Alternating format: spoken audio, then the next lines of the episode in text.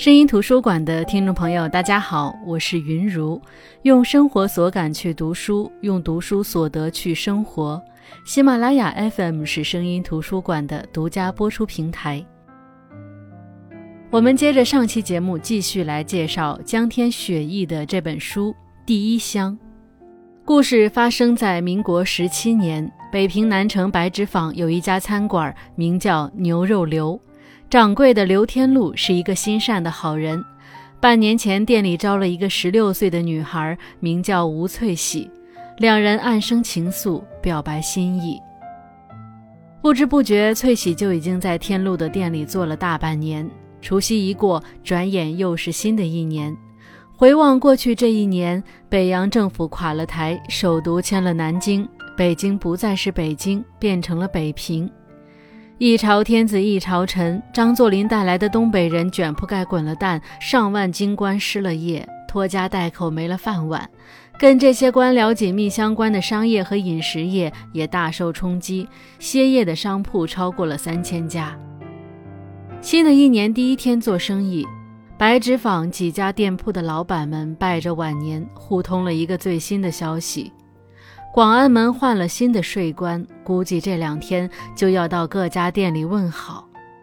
众人交换了意味深长的笑意，看来年后本来就不宽裕的荷包又该松活松活了。年景不好，北方战事频频，生意不好做。如果来个贪得无厌的税官，这日子怕是没法过了。各家老板们都很犯愁。小心驶得万年船，这是天禄这些年做生意奉行的真理。可天有不测风云，有些事情不是凭小心就能躲得过的，更不是凭谨慎就能忍下去的。正月里，牛肉流的老主顾那小姐家请客，订了牛肉，翠喜去送，半天没有回来。天禄也没有很担心，之前翠喜也有过这种情况，不过是跟那小姐家的丫鬟石榴处得来，多说会儿话。谁知石榴满头大汗地跑到店里来说自家小姐出去了一趟，翠喜被客人堵着，那人要欺负翠喜。刘天禄青筋暴起，抄起刀就跑，到了那家踹开房门，还没等客人反应过来，伸手就是一拳，又攥着那客人的裤裆。威胁他是不是不想要命根子了？那客人疼得龇牙咧嘴，连死的心都有了。那小姐回来看到，赶紧招呼天禄放手。天禄死活不放，那小姐只得说：“他是温所长。”温所长就是新来的税官温梦鱼，人称温贝勒。他并非是旧朝皇族，除了有房表亲，是给一个王爷家看坟园子的。他和皇亲国戚真是八竿子打不着的关系。好在现在的北平早已不同往日，满街要饭的人里头，指不定就有两个是当年的八旗子弟。真贝勒爷又如何？可是温梦鱼的仕途，只要一直能往上走，不是贝勒爷，胜似贝勒爷。这不，他才升了官，调任广安门税所当所长。这次升迁，一是时来运转跟上了大事，二是他略施小计扳倒了顶头上司。整人这种事儿是他的长处。于是牛肉流被抄了，大封条贴在门上。虽然是恶势力，但是办事儿也得名正言顺，不能一上来就抄。跌到温梦鱼手里，他肯定先查税。刘天禄都是按时缴纳，查不出什么问题，于是就有了无中生有、临时编排的名目安在刘天禄身上。刘天禄也没怕，交就交，不过是钱，这一交积蓄就有点伤筋动骨了。其次，温梦雨打通同僚关系，派人去牛肉流检查卫生。牛肉流是诚信商家，卫生怎么可能会不过关？但是架不住检查人员袖子里藏着蟑螂虫蚁，然后当你面抖了出来，告诉你这是你们店自产的货物。刘天禄气急，到这时候他仍旧觉得身正不怕影子斜，清者自清。他的食客、他的老主顾、他的街坊四邻都知道他的店子没问题。事实上，大家都知道他没问题，也有那小姐等一些老主顾私底下来关心，有人送钱，有人宽慰她，但是却没有什么人敢到她的店里吃东西了。这在温梦鱼的意料之中，在他看来，人和人之间是不会有真情实意的。这个世界多的是势利眼、红眼病，见到别人过得好，想的不是要和他一样好，而是琢磨着怎么把他拽下来和我一样糟。他不信白纸坊就没有人不眼红刘天禄，就没有人不盼着刘天禄栽跟头。他整刘天禄这招叫挖祖坟。什么叫挖祖坟？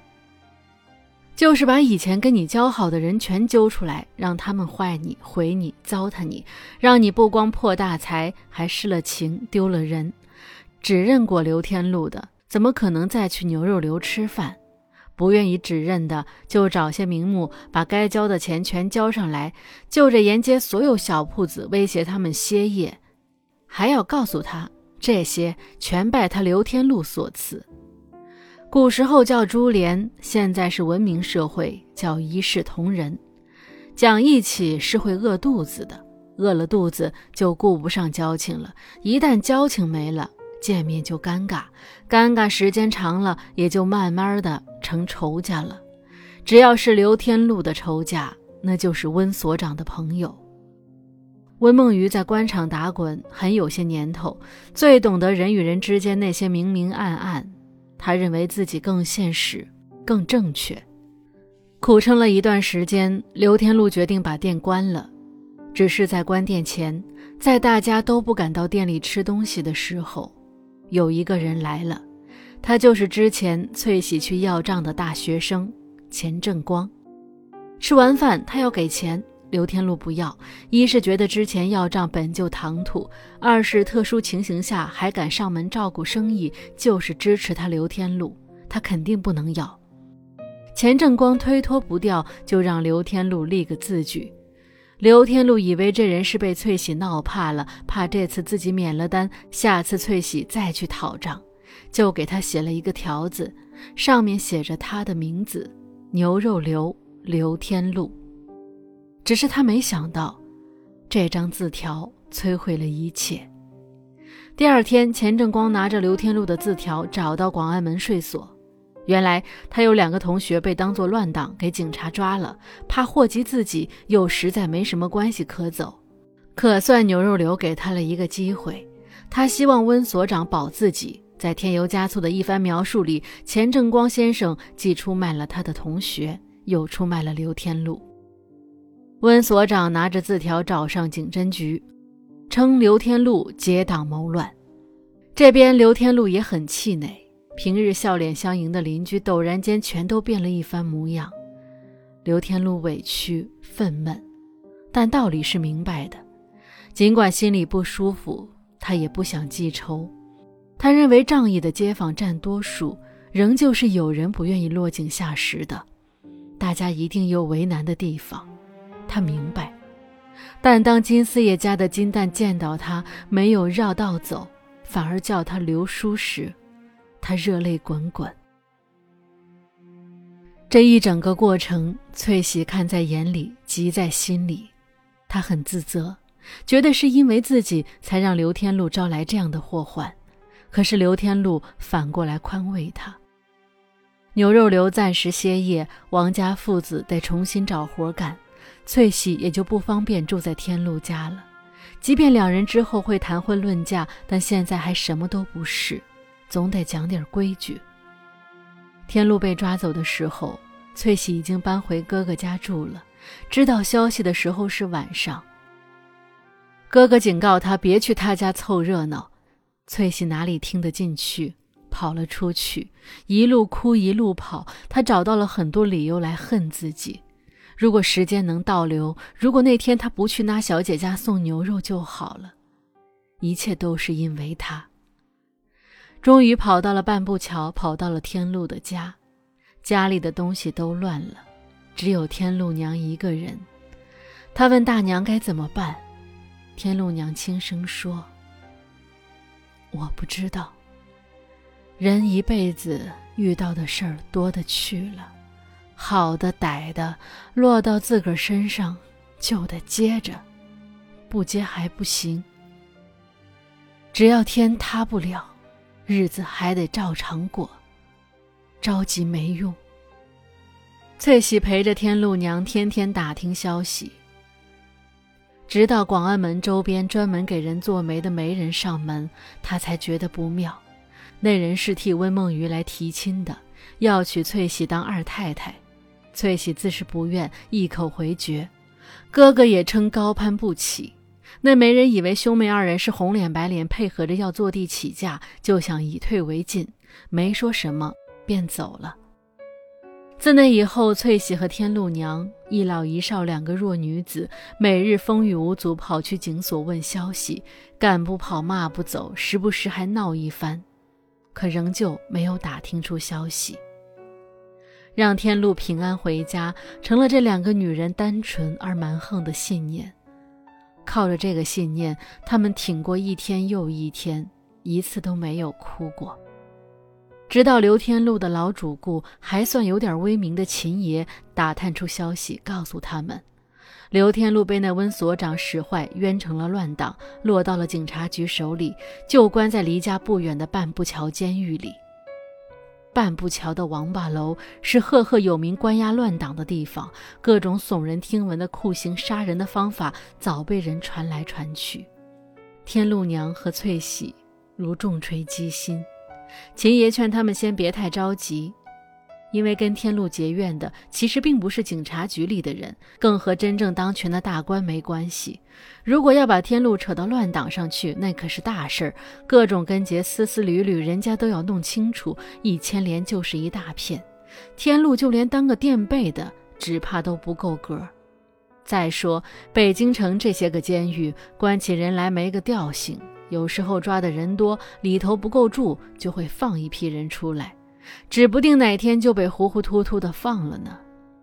那边刘天禄在牢里的日子不太好过，再加上有温梦雨使劲儿，他有一次差点就被打死了。天禄娘打算把房子卖了，用钱找门路或者打官司，谁知还没卖出去，就被温梦雨派人放火烧了。虽然左邻右舍发现的早，积极救火，但还是烧得不成样子。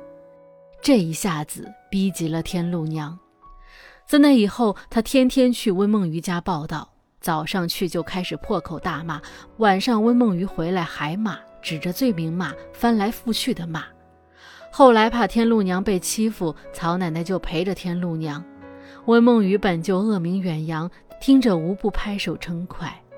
这件事儿很快就传遍了南城，甚至还登上了报纸。媒人又上门了几次，翠喜见躲不过去，就把家中的一切悄悄安排妥当。等温梦鱼实在没耐性耗着，亲自带人去吴家，才发现吴翠喜跑了。最后还是金蛋找到了同学赵九如，九如是岳昌银楼掌柜的女儿。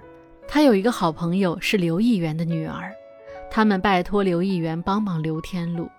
从后文中我们也可以看出，这个刘议员其实是个中共的地下党，是他给一个朋友写了信，托那位朋友说了几句话，才算救出了刘天禄。天禄出狱的时候，左邻右舍都来了，就是没有见到翠喜，才知道翠喜为了躲温梦雨跑了。后来，翠喜哥哥一家也搬走了，他们找了好一阵都没有找到。天禄娘说：“家虽然被烧了，但是这南城第一乡的帐子还在。”这浸透了天禄娘俩心酸血汗，寄托了他们对未来美好向往的帐子还在。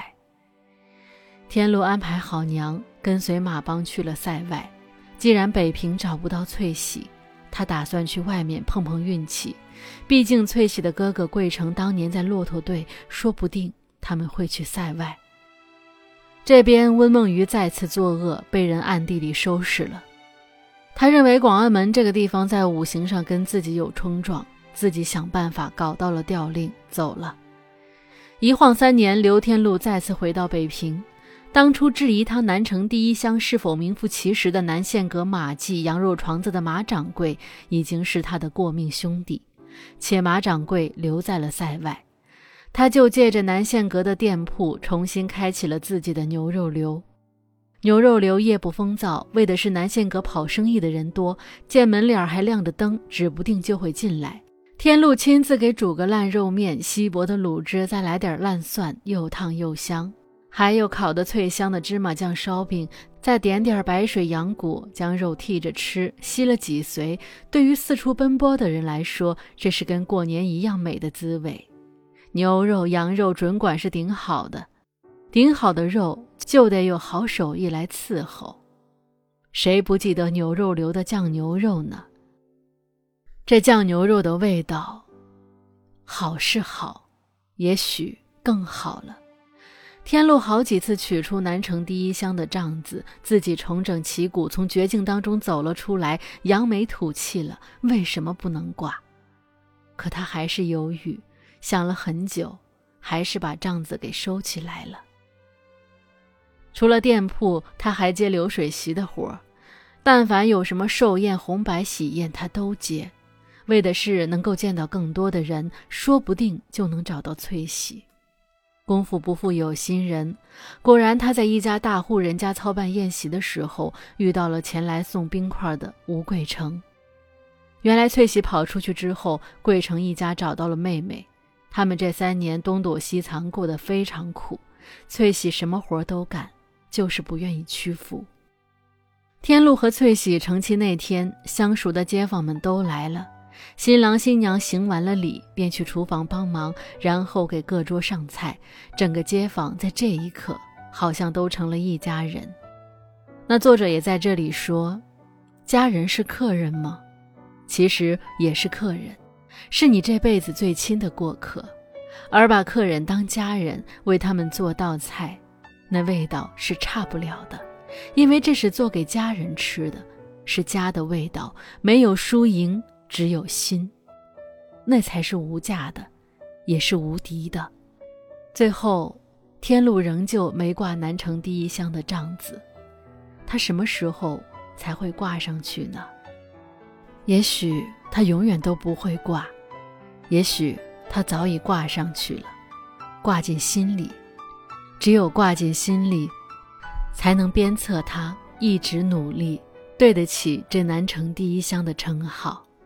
那这就是作者江天雪意的这本书《第一乡》中讲的其中的一个行当——美食行当的第一乡。